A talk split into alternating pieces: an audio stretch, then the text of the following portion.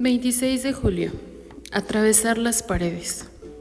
El que tenga sed, venga, y el que quiera, tome gratuitamente del agua de la vida.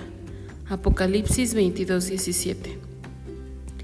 Dios envió a Felipe a una misión transcultural.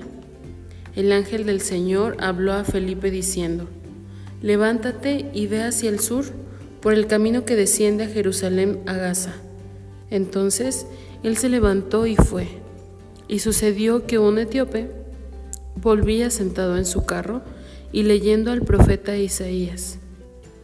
Hechos 8:26 al 28.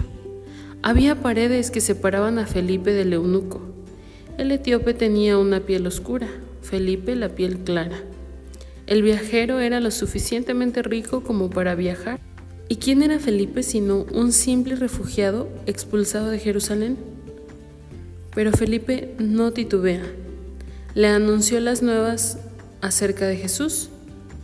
Y dijo el eunuco, mire usted, aquí hay agua. ¿Qué impide que yo sea bautizado? Versos 35 y 36. No es una pregunta insignificante. ¿Qué hubiera pasado si Felipe hubiera dicho, perdón, pero no recibimos personas de su tipo? Pero Felipe miembro fundador del equipo de demolición de la intolerancia, atravesó la pared y lo invitó. Felipe le dijo, si crees de todo corazón, puedes ser bautizado. Y el eunuco respondió, creo que Jesucristo es el Hijo de Dios. Verso 37.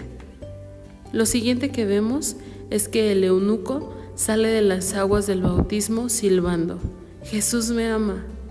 Cuando Felipe ya está en su siguiente misión y la iglesia tiene su primer convertido no judío.